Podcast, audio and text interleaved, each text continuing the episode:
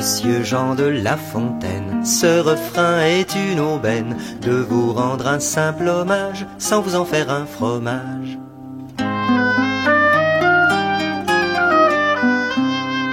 Vos histoires et vos fables sont toujours dans nos cartables. Du corbeau au laboureur, nous les connaissons par cœur.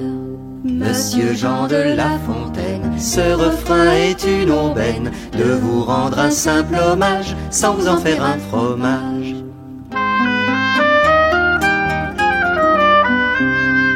Que de ruses dénoncées, de poteaux les renversés.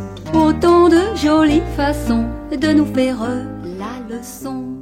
Monsieur Jean de La Fontaine, ce refrain est une Olá, bom dia, seja bem-vindo, seja bem-vinda a mais um episódio do nosso Poema de Domingo. Meu nome é Luiz Fernando e estou aqui para desejar um excelente domingo para você e compartilhar pérolas de poesia. A gente também pode se encontrar qualquer dia, qualquer horário nas principais plataformas de áudio, viu?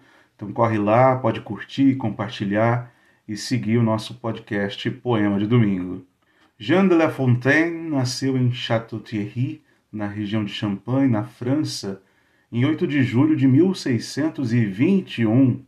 Era filho de François Pidot e de Charles de La Fontaine, superintendente da guarda florestal e da caça real. Em 1641, ingressou no oratório de Reims, mas logo viu que a vida religiosa não lhe agradava. Depois de 18 meses, ele saiu do convento. Entre 1645 e 1647, ele estudou direito em Paris, mas também o estudo das leis não lhe agradava. Em 1647, seu pai resolveu casá-lo. A noiva tinha 14 anos e um dote de 20 mil libras. Onze anos depois, seu pai morreu e La Fontaine herdou o emprego do pai, mas convicto que o trabalho realmente não lhe satisfazia, vendeu o cargo, abandonou a mulher e os filhos e rumou para Paris. Na capital francesa, decidido a ser escritor, frequentava o ambiente literário onde conheceu escritores, poetas e dramaturgos importantes como Corneille, Madame de Sévigné, Bolan, Racine e Molière.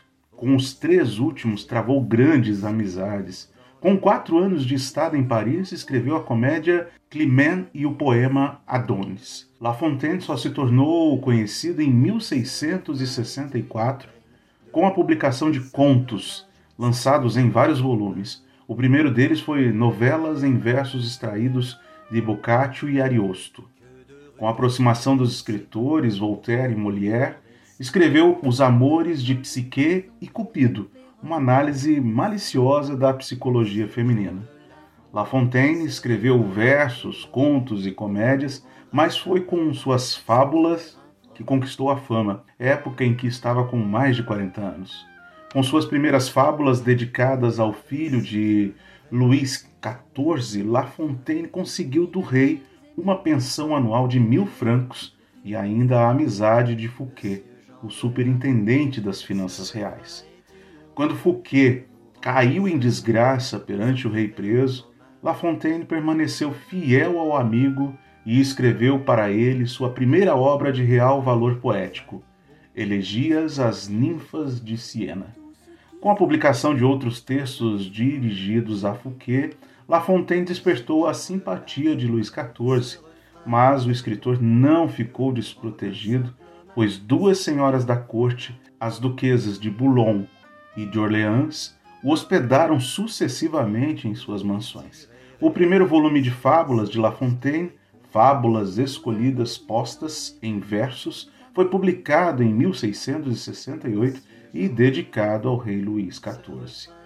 Escrito em verso, foi o início para a publicação de 12 livros, que se prolongou até 1694, que continham histórias que ficaram mundialmente famosas. Em 1684, o escritor foi recebido na Academia Francesa. Como acadêmico, viveu durante 20 anos na casa de Madame de La Sablière. Jean de La Fontaine faleceu em Paris, na França, em 13 de abril de 1695. Hoje, em homenagem a ele, compartilho com vocês o poema Invocação à Volúpia. Vos histoires et vos fables sont toujours dans nos cartables. Du corbeau au laboureur, nous les connaissons par cœur. Monsieur Jean de La Fontaine. Senti, doce volúpia, o viver e o morrer teriam desde o berço idêntico valor.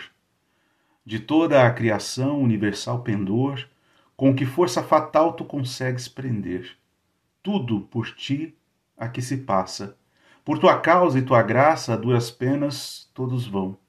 Não há soldado, capitão, nem fidalgo, plebeu, nem ministro de Estado que em ti não tenha o olhar pregado.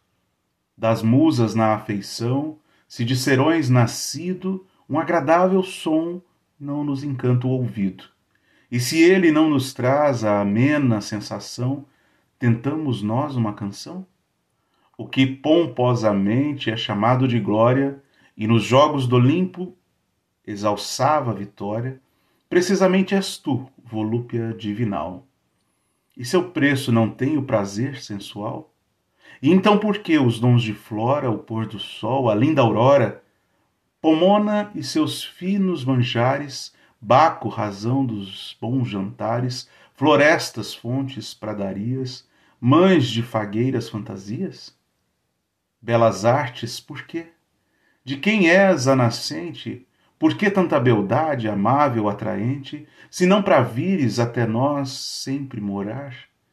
Eis o meu parecer, por mais procure alguém o seu desejo castigar, algum prazer ainda lhe vem.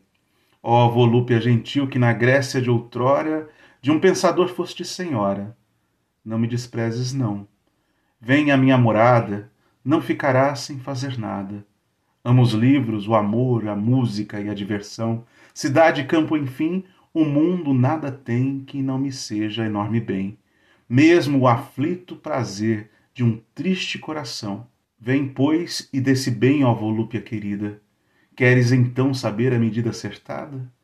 Pelo menos preciso uns cem anos de vida, pois trinta só é quase nada. Um ótimo domingo para você. A gente se encontra na semana que vem. Até lá, tchau, tchau. Nous les connaissons par cœur. Monsieur Jean de La Fontaine, ce refrain est une aubaine de vous rendre un simple hommage sans vous en faire un fromage.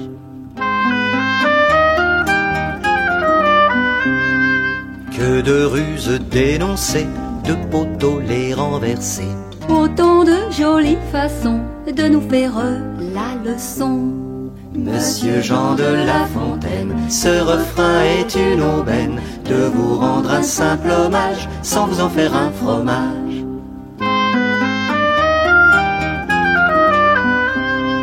Vous parlez si bien en vers, usant de mille travers. Images et métaphores pour la raison du plus fort. Monsieur Jean de La Fontaine, ce refrain est une aubaine de vous rendre un simple hommage sans vous en faire un fromage.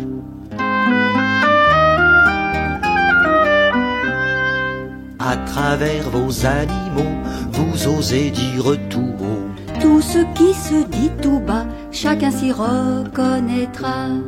Monsieur Jean de La Fontaine, ce refrain est une aubaine de vous rendre un simple hommage sans vous en faire un fromage.